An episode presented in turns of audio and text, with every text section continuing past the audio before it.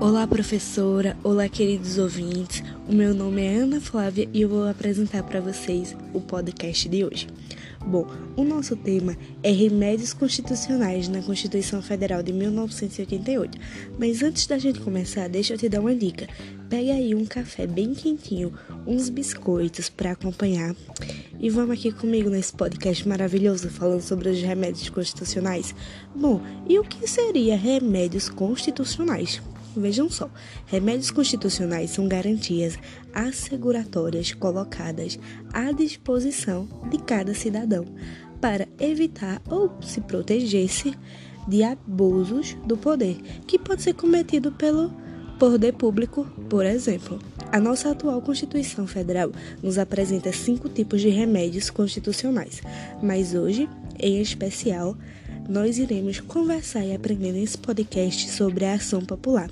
Ela está prevista lá no artigo 5 da Constituição Federal, no inciso 63. A ação popular é um remédio constitucional importante e simples, não tendo muita dificuldade para sua compreensão. Em poucas palavras, essa garantia constitucional faz do cidadão um fiscal do bem comum. Aí vocês me perguntam, tá, Ana Flávia, e o que é uma ação popular? Como é que. O que é que ela visa? Enfim, explica aí. Bom, a ação popular visa anular atos lesivos à moralidade administrativa, ao meio ambiente e ao patrimônio histórico, cultural ou público.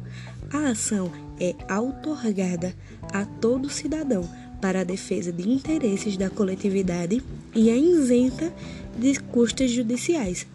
Porém, se for comprovada a má-fé na ação, ela passa a não ser mais gratuita. E veja que importante, preste atenção nisso aqui, galera.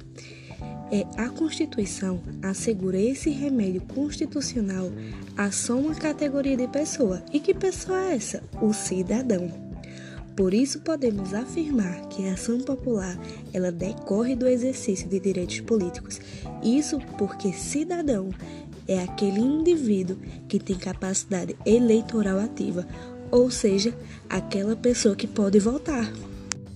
Então, para você ser considerado cidadão, você precisa pelo menos poder votar é necessário um título de eleitor, então não pode ser qualquer pessoa que pode fazer uma ação popular.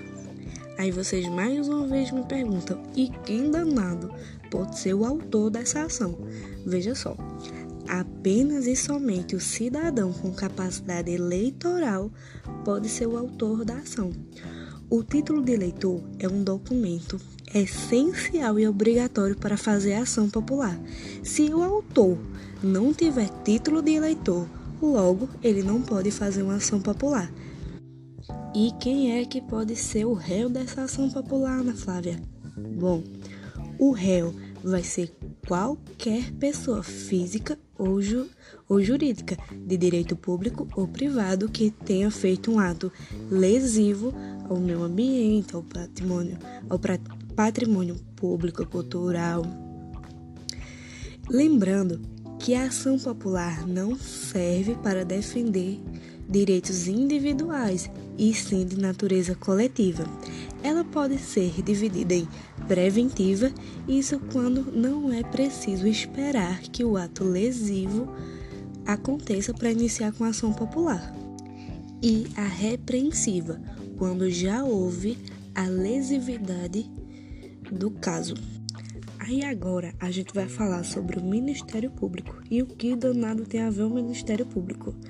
Bom, em algumas ações popular, eu acho que vocês já viram lá como autor o Ministério Público, mas vejam bem, viu? O Ministério Público não tem legitimidade ativa para fazer ação popular, mas se caso o autor desistir da ação, o MP, que no caso é o Ministério Público, pode continuar com a ação visando que aquela ação vai beneficiar a coletividade. Então repare bem, vamos dizer que um autor inicia lá e diz, rapaz, isso daqui é muito complicado, não vou mexer com isso aqui não, viu? Então, o Ministério Público ele pode fazer essa substituição de autor, certo? Mas ele não tem legitimidade afetiva para fazer uma ação popular, até porque ele não vota. E lembrando, a ação é gratuita para o réu. Já imaginou ter que pagar para fazer uma ação popular? Mas lembrando, mas ela só é gratuita se o ator, se o autor da ação popular tiver de boa fé, porque se for comprovado que ele está de má fé na ação, por exemplo, buscando benefício para si próprio, ele vai ter que pagar as custas e ônus de sucumbência, que são aquelas despesas regulares de um processo. Então, eu e minha equipe, porque tem uma equipe por trás desse podcast, viu? A gente aí trouxe um caso para vocês. Esse caso aconteceu agora, recente, no meio da pandemia. Eu vou, vou explicar ele melhor para vocês. Vamos lá ao caso. Em uma ação popular em que um advogado de Florianópolis, em Santa Catarina, pedia a condenação do presidente da República Popular da China a pagar indenização de 6 trilhões ao Brasil em decorrência dos prejuízos causados pela pandemia do novo coronavírus. O processo foi ajuizado em maio deste ano na Justiça Federal de Santa Catarina. Além da indenização de 6 trilhões, o advogado, que é o autor da ação, também requisitou que fosse fixada uma multa diária de 200 milhões em caso de descumprimento da decisão. decisão. Então veja aí, minha gente, que ousadia, não é isso? Mas é isso mesmo, minha gente. Se vocês acham, botem pra frente. Isso que se chama ação popular. Na ação, o autor afirmou que existiriam provas que o novo coronavírus teria sido fabricado em um laboratório chinês.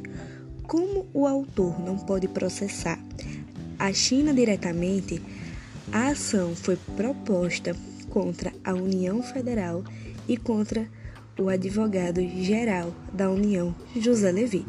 Também, vejam só, os réus não acabam por aí não, viu?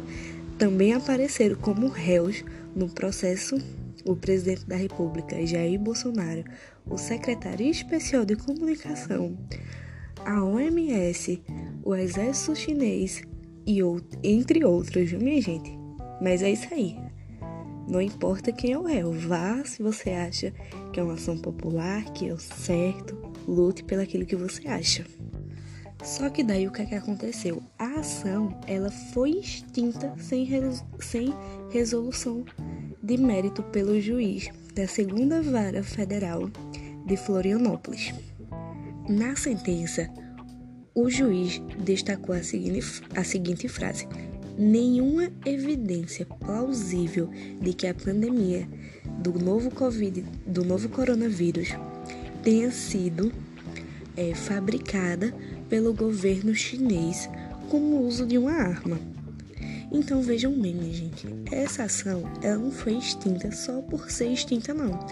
Ela foi extinta porque não há evidências do que o autor é, afirmou no processo de que teriam provas de que o, o, o novo coronavírus, o Covid-19, foi fabricado em laboratório pelo governo da China.